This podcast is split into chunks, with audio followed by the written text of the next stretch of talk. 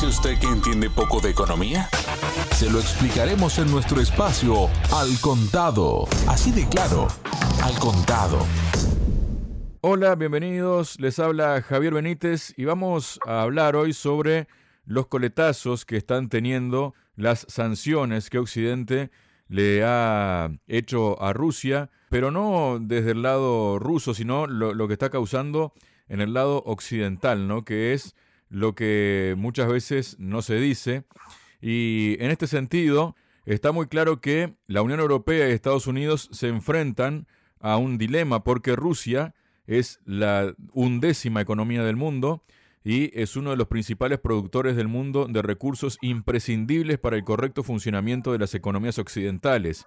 Y en un contexto post-pandémico marcado por las interrupciones en las cadenas de suministro, los altos costes del transporte, los episodios climáticos extremos que lastran la producción y la dificultad de satisfacer el repunte de la demanda energética, el precio de la mayoría de las materias primas se han disparado en todo el mundo hasta niveles no vistos en décadas.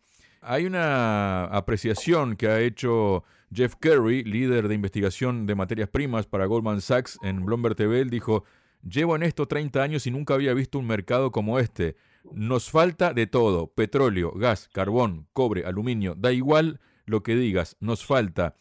Dadas las circunstancias, cualquier sanción que afecte a las exportaciones rusas podría no ser un, castigo solo para Moscú, sino también para el mundo entero. Y en este sentido hay que tener en cuenta que Washington ya ha sentido en su propia carne los daños derivados de castigar el sector del metal ruso. En 2018 Estados Unidos se vio obligado a revertir una serie de sanciones que impuso a Rusal, una productora de metales industriales controlada por Alieg Deripaska, inmediatamente después de que las medidas fueron anunciadas por el Departamento del Tesoro estadounidense. Los precios globales del aluminio se dispararon, llegando a subir hasta un 30%. Las medidas se relajaron tan solo 17 días después, tras una enorme presión por parte del sector manufacturero del país norteamericano. Finalmente fueron derogadas y la situación ahora mismo es considerablemente peor que entonces. Hay que tener en cuenta que se ha sacado el sistema SWIFT a varios bancos de Rusia y entre ellos figuraba precisamente el banco más grande del país euroasiático que es Sberbank, pero resulta que tuvo que reincorporarlo Occidente al mecanismo SWIFT porque es el banco mediante el cual le paga el gas a Rusia, ¿no? Hablando de gas precisamente, y este día jueves en un momento del día el precio del gas en Europa superó los 2.267 dólares por mil metros cúbicos, lo que significa que los golpes de Occidente le van a pegar a Occidente también. Para hablar sobre esto estamos junto al presidente de la consultora Kai Center, Adrián Celaya. Adrián, bienvenido a Radio Sputnik. ¿Cómo estás? Estupendamente, Javier. Encantado de estar con vosotros. Muchas gracias, Adrián. Bueno, sanciones, como decíamos, que ya se nota que están golpeando en Europa, ¿no? Sí, efectivamente. Vamos a ver, es una situación tremendamente confusa, ¿no? porque las mismas personas y organismos que están adoptando las decisiones parece todos indicar que las están adoptando de forma improvisada y sin saber muy bien cuáles son eh, las consecuencias directas e indirectas. Claro, hay que tener en cuenta que estamos en un mundo tremendamente interconectado y que las sanciones que aparentemente establecemos contra un país determinado, pues muy fácilmente nos acaban dando la vuelta Claro, sobre todo cuanto mayor es ese país, ¿no? No es lo mismo sancionar a un país pequeñito que a un país grande. Cuanto más grande es ese país, más riesgo tenemos de que a ese país le haga un poco daño, al contrario de que se ve esas sanciones no tengan efecto en el ámbito político, no tengan el efecto pretendido, porque ese país, al contrario, se cohesiona más, que es lo que nos está diciendo la experiencia de, las últimas décadas, y al revés, pues tengamos efectos económicos indirectos que nos hagan casi tanto o el mismo daño a nosotros que el que estamos intentando infligir a, otro país. Y bueno, en buena parte, con estas baterías de medidas parece que nos estamos encontrando con fenómenos de este tipo. Nos estamos encontrando, digo, porque los propios responsables políticos parece que se están llevando continuas sorpresas por eh, los efectos indirectos y que no esperaban a la hora de poner en marcha o intentar poner en marcha determinadas medidas. Como tú has comentado, Javier, tenemos el caso más evidente del, del SWIFT. Por un lado, hay esa aparente clara voluntad de sacar a, a Rusia del sistema SWIFT, que por un lado sería un auténtico suicidio para el dólar, ¿no? Un dólar que sabemos que tiene los días contados, pero que el que caiga antes o después depende de distintos factores y este podía ser claramente un desencadenante que llevara a Rusia y China a trabajar con su propio sistema de pagos internacionales que ya tienen estructurado y automáticamente a sacar del sistema del dólar una parte sustancial del comercio internacional, que lo cual puede fácilmente ser la puntilla del dominio del dólar como moneda de reserva. Pero bueno, teníamos sobre la mesa una voluntad clara de sacar a Rusia, a los bancos rusos del sistema SWIFT, cuando de pronto, sobre todo desde Alemania, se empieza a plantear que, pero qué, qué vais a hacer, sino a través del sistema SWIFT pagamos el suministro de gas si cortamos el sistema SWIFT nos quedamos sin suministro de gas, se nos hunde el país. Y resulta que empezan, bueno, pues vamos a hacer una excepción, pero claro, estamos hablando de una excepción que al final supone, y si mis datos son correctos, sacar a los mayores bancos, sacar a, bueno, no a los a Sberbank, que es el mayor, y a Gazprom Bank, de estas medidas de castigo, es decir, permitirlas mantenerse dentro del sistema SWIFT, lo cual supone en la práctica dejar dentro del sistema SWIFT cerca de un 75% del, de las transacciones que se estaban canalizando por esa vía. Y claro, esto es algo que sencillamente Europa no ha podido evitar, no ha podido evitar, pero claro, que dejan primero en bastante ridícula a las, a las autoridades públicas que han estado casi amenazando con este tipo de medidas y que nos obligan de alguna forma a contrastar cada una de estas medidas en, diferenciando entre lo que se está diciendo y la realidad. ¿no? Es curioso, también yo creo que esto hay que comentarlo, ¿no? cuántas veces se hizo referencia a raíz de la construcción del nuevo oleoducto en Nord Stream 2, se hizo referencia a que ese oleoducto iba a ser un arma para que Rusia pudiese hacer chantaje político con el suministro y resulta que nos hemos encontrado exactamente con todo lo contrario. Rusia, que era, digamos, el coco, que era una, un país malísimo, seguramente nos podía amenazar con dejar de suministrar y resulta que nos hemos encontrado con lo contrario, es decir, que ha sido Europa la que lleva seis meses casi amenazando con que cortan el Nord Stream 2 si Rusia no hace lo que ellos creen, quieren que, Rusia haga. Pero bueno, fuera de esas anécdotas tenemos una serie de movimientos muy negativos en la, en la economía europea, pero previsibles en el entorno de todas estas medidas. ¿no? Tenemos, por supuesto, una caída muy fuerte de la bolsa, caídas muy fuertes, especialmente en el sector energético, ¿no? y tenemos, evidentemente, una expectativa de elevación de precios muy alta. ¿no?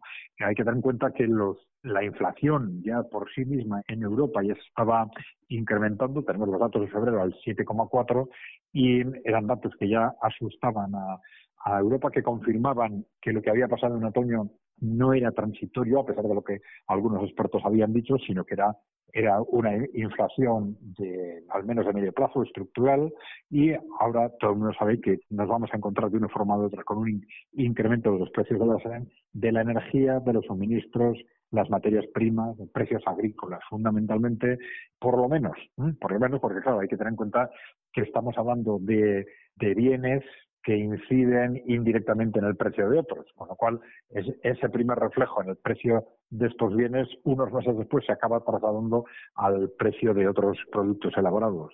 Con lo cual vamos a entrar en una espiral inflacionaria clarísima y desgraciadamente muy superior a la que estábamos previendo. Bueno, no hay que descartar, no hay que descartar, eso sí, que independientemente del daño que esto está haciendo a la economía europea, haya algunas élites que no estén contemplando del todo mal el que esto suceda desde una, esa perspectiva un tanto maquiavélica a la que nos tienen acostumbrados en los últimos dos, tres años, a partir del año 2019 y luego con el proyecto del Foro Económico Mundial Gran Reinicio el del año 2020, en el que nos dicen claramente que esta caída de la economía del COVID provocada por el COVID-19 es una oportunidad histórica extraordinaria para hacer frente a, los grandes retos económicos de Europa, como son el sobreendeudamiento, etcétera. ¿Y por qué es una oportunidad extraordinaria? Porque durante dos años esto les ha permitido ir haciendo recortes, echándole la responsabilidad política al COVID. Entonces no hay que descartar que este nuevo contexto provoque una crisis fortísima en Europa y que de alguna forma esto sea aceptado y tolerado por estas élites porque puede, puede permitir esconder una serie de medidas que estructuralmente ellos creen que tienen que adoptar para reducir pensiones, reducir capacidad de compra a través de, a través de la inflación, entrar en, en requisas de depósitos, reducir el gasto social, etcétera. Bueno, de cualquier forma, bueno, no hay que descartar ese contexto viendo que, cuáles son las decisiones y los documentos que al respecto se han elaborado durante los dos últimos años en los bancos centrales y en los gobiernos y en las organizaciones internacionales y de cualquier forma sí parece que todas las apuestas en este momento se están situando alrededor de un contexto de estagflación, es decir, de que en lugar de esa opción que se estaban planteando en función de las decisiones que iban a tomar los bancos centrales de Europa y Estados Unidos, esa opción entre inflación y recesión, en función de si se subían o no los tipos de interés y cuánto, pues parece que esa vamos a cuenta de estas medidas vamos a perder esa capacidad de opción y nos vamos a situar en un contexto a la vez de recesión y de inflación. Es decir, que um, la caída de la economía va a ser eh, inevitable. Por un lado, los tipos de interés seguramente se van a tener se van a tener que subir y así todo, a pesar de subir los, tipos de interés, no se va a poder contener la inflación como consecuencia de estos incrementos sustanciales en los precios de la energía, de los productos agrícolas, fertilizantes, materias primas, etcétera.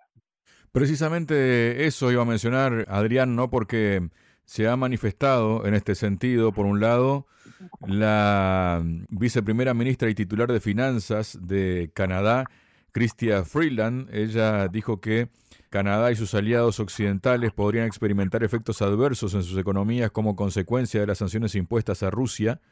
Y por otro lado, también dio un discurso este miércoles el presidente de Francia, Emmanuel Macron, dijo, nuestra agricultura, nuestra industria, muchos sectores de la economía están sufriendo y seguirán sufriendo porque depende de las materias primas importadas desde Rusia o Ucrania o porque exportan a estos países. ¿Por qué se la juega Europa a meterse en esta situación que lo único que hace es perjudicarla, Adrián? Bueno, vamos a ver, lamentablemente hay muchas decisiones, yo diría que durante las últimas décadas, pero sobre todo en los últimos años, que se adoptan en Europa que no tienen ninguna explicación desde el punto de vista de los intereses de los europeos. Aquí tenemos, yo creo que, un problema muy claro en la clase política europea, porque tenemos una clase política muy débil, extraordinariamente débil, probablemente la más débil desde hace muchas generaciones, digamos, muy a merced de los poderes fácticos de los grupos de interés y hace situarse mucho más al merced, a merced todavía de, de, los Estados Unidos de lo que estaba anteriormente, a pesar de que las circunstancias objetivas deberían avanzar en, otra dirección. Es decir, que el cambio del contexto geopolítico mundial le debería permitir a Europa y debería, sobre todo, las oportunidades económicas que ese nuevo contexto genera, deberían presionar a los estados para avanzar en una dirección de creciente autonomía frente a Estados Unidos, la creciente defensa de sus propios intereses, nuestros líderes políticos son incapaces de actuar en coherencia con ello. ¿no? Es verdaderamente lamentable, pero vemos cómo actúan los, los líderes actuales, vemos que no tienen fortaleza psicológica, su capacidad estratégica es bajísima, ¿no? Si lo comparamos incluso con líderes de hace unos años, ¿no? Con, incluso con un Red, un Chirac, eh, y por supuesto un, un Kohl, un Mitterrand, etcétera. Ahora son líderes muy, muy débiles y muy al servicio de otro tipo de intereses. Es decir, que están, son muy capaces de hacer sufrir los intereses de los europeos y de las empresas europeas en función de las instrucciones que reciben o de Estados Unidos o de estos grupos de interés. Y eh, en este caso, pues bueno, mm, vamos a ver cómo evoluciona la situación a corto medio plazo, pero está claro que están actuando en base no a criterio propio, sino en base a consignas que reciben del exterior. Vamos a ver, esto puede cambiar evidentemente de un día para otro. Estamos hablando de una, situación geopolítica y económica tremendamente cambiante y en base a decisiones que ya hemos visto que ellos mismos les está costando tremendamente medir las están adoptando o las están proponiendo sin saber muy bien cuáles son las consecuencias. Y lo que ha sucedido con el sistema SWIFT es que hacer un giro casi de 180 grados de un día para otro, pues es un, es un reflejo de que ellos mismos no saben muy bien dónde se están metiendo y por lo tanto hay que esperar de todo. ¿eh? Primero, por esos efectos indirectos inmediatos, no calculados, y segundo, pues por la reacción de las propias empresas o de los ciudadanos europeos a medida que vayan sintiendo directamente el impacto negativo de estas medidas. Precisamente, Adrián, ¿no? Justo que estabas hablando del sistema SWIFT, ¿no? Rusia tiene su propio sistema desde hace unos años, el SPFS, pero su alcance es bastante local de momento, pero podría apelar al sistema chino, el CIPS. Y aunque recurrir a esta vía reduciría la necesidad de dólares, el comercio de Rusia-China se puede liquidar en yuanes, mientras el 40% de los pagos internacionales del mundo sean en dólares, el CIPS cuya cuota es del 3%, no puede ser una alternativa mundial. Es ahí donde entra entonces en escena el yuan digital. Pese a que ahora mismo está diseñado sobre todo para los pagos minoristas nacionales, el token está preparado para su uso transfronterizo, lo que le otorga un gran potencial para hacer daño al dólar. Y a partir de aquí es donde justifica una publicación en El Economista su titular, ¿no? que dice que el severo castigo financiero a Rusia puede poner en jaque la hegemonía mundial del dólar. Entonces explica que si una empresa o un particular chino se viera amenazado por no poder enviar dinero al extranjero porque SWIFT no transmitiera sus instrucciones, siempre se podría convencer a un intermediario de un país amigo para que aceptara el yuan digital y reenviara un pago en stablecoins, en dólares, a la contraparte del comprador chino en el extranjero. El intermediario no se enfrenta a ningún riesgo porque está negociando con dinero soberano respaldado por los contribuyentes de la segunda economía más grande del mundo. SWIFT nunca verá la transacción y es posible que no se necesite ningún banco occidental para mover fondos a través de las fronteras. Incluso si Estados Unidos prohíbe a las empresas de stablecoins hacer negocios con residentes chinos, no podrá impedir que entidades de un tercer país compren tokens en dólares en un intercambio de criptodivisa para pagar a empresas reguladas por Estados Unidos. O sea que la jugada esta le puede costar cara a Estados Unidos realmente, ¿no? Sí, bueno, hay que tener en cuenta primero el, punto de partida. Es decir, estructuralmente ya sabemos que el dólar es una moneda amenazada. ¿no? Amenazada, ¿por qué? Pues porque a largo plazo siempre hay una relación entre el peso internacional de una moneda y el peso real del país que emite esa moneda. ¿no? El peso real de Estados Unidos que era el que soportaba el, dólar como moneda de reserva internacional, se soportaba en el peso de la economía de Estados Unidos en el mundo, también en su peso político y militar. Pero este peso se ha ido reduciendo progresivamente durante los últimos años, tendía a seguirse reduciendo y esto clarísimamente amenazaba ese futuro del dólar como moneda de reserva internacional.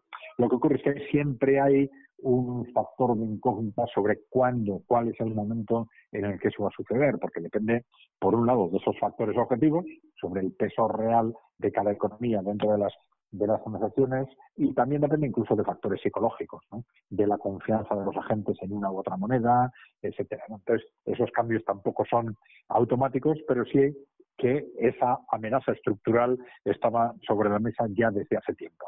Entonces, cualquier movimiento cualquier movimiento que obligue o que presione desde Occidente o que presione a un grupo significativo de agentes a salir del sistema del dólar, evidentemente es un movimiento tremendamente imprudente para esa supervivencia del dólar.